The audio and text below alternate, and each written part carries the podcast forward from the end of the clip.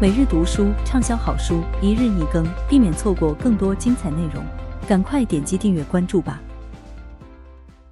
第三章：元宇宙时代，脸书与 YouTube 的兴盛，赛我网的没落。如今谈到社交媒体，首先跃入你脑海的是什么呢？是 Naver 博客、Down 博客、脸书、Instagram、Tumblr、Band、Bingo、领英、推特、Kakao Story，还是抖音？因为文化、年龄、偏好不同。人们的答案可能五花八门。那么，雅虎地球村 The Globe Tripod 呢？恐怕更是鲜为人知了。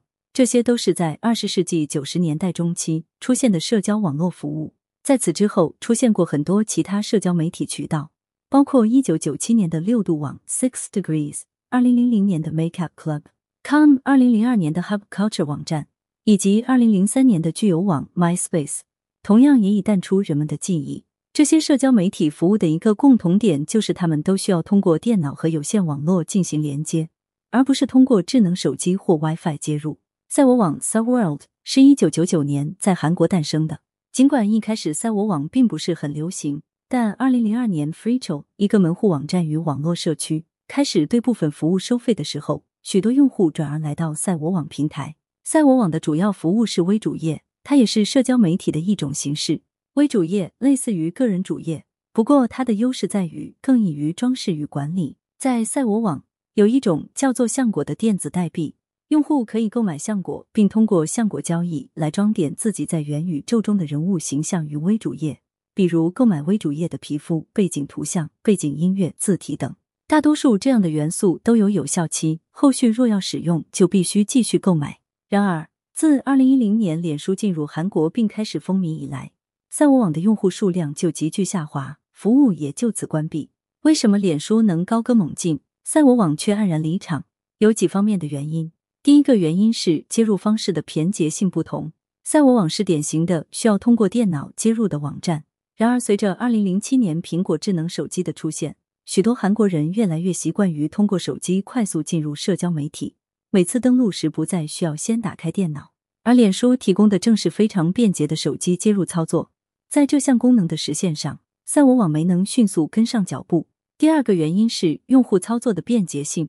赛我网的菜单结构比此前的互联网主页已经简洁多了，但脸书提供了更简单、更直观的菜单。与脸书相比，赛我网用户界面上集成的功能众多，操作起来更为复杂。第三个原因是平台的属性不同。赛我网的用户只能使用橡果购买赛我网内部提供的物品，也就是说。赛我网由两部分组成，公司本身与它的客户。而脸书不同，它允许其他像范测试这样的外部应用软件接入，自然的融入脸书平台的生态环境中。此外，脸书还向许多公司打开大门，将用户的脸书账号与其他公司提供的服务相链接。这样一来，用户可以通过脸书账号舒舒服服的登录与使用各种各样的外部网站与应用软件。在脸书平台上，用户不仅可以结识朋友、沟通交流。还可以便捷的使用各种嵌套进脸书的网络服务与应用软件。举例来说，当你将自己的脸书账号与 Supercell 公司八开发的部落冲突 Clash of Clans 关联后，就可以与脸书中的好友一起玩这个游戏。另外，脸书还推出了面向企业或机构的商业页面服务，方便企业进行市场营销。这也大大增加了脸书平台的实用性，反过来促进了脸书的进一步普及。脸书已经发展成为一个规模不断扩大的平台。它不仅支持个人用户注册，还聚集了许多希望通过与用户建立联系来扩大业务的企业。赛我网的方式是由自己全面掌控平台内的生态系统，而脸书则是打开大门，把整个生态系统向个人用户与其他企业开放。围绕生命日志这种形式建立的社交媒体元宇宙，如果想要得到发展，就需要有快速触达客户的能力。平台服务的操作设计应避免过于复杂、难以掌握，以简单、方便、易上手为宜。生态系统应该做到开放包容，允许多元化的个人与企业融入其中，并以适合自己的方式开展活动。第三章：元宇宙时代要不要切断与你的联系？我说了算。在使用脸书、推特、Instagram 或其他任意社交媒体服务的时候，我们总会碰到一些不喜欢的人，有时看到一些帖子。比如鼓吹某种政治或宗教立场，粗鄙无礼的指责别人，或是充满假大空的自吹自擂，我们往往会觉得不舒服。这些言论不禁让我们怀疑，是否还有继续关注这些朋友的必要？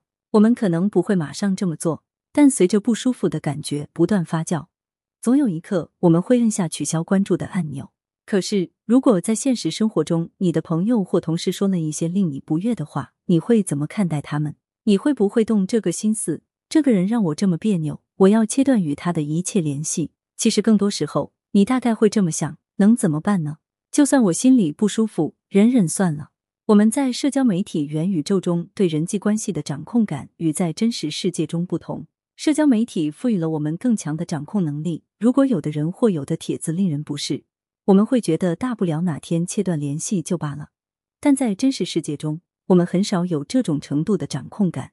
同样的，令人嫌恶的言论或人，如果出现在现实世界中，我们可能会非常不悦；但如果出现在社交媒体元宇宙中，情绪似乎并不会有很大波动。因为我们可以自己做主，知道可以点个按钮，就不必再与对方有什么瓜葛了。这就是可控性效应。当我们深陷不愉快时，一种情况是我们别无选择，只能忍受；另一种情况是我们可以告诉自己，眼下不计较也罢，只要哪天不想再忍，是我说了算。可控性效应的差别就在于此。每当想到元宇宙中人们在可控性效应的作用下所拥有的平和心境，我就在想。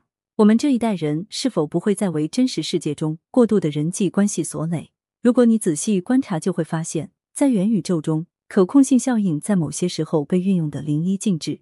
在 Instagram 这样的社交软件中，一个人可能会同时开多个账号，作用也都不同。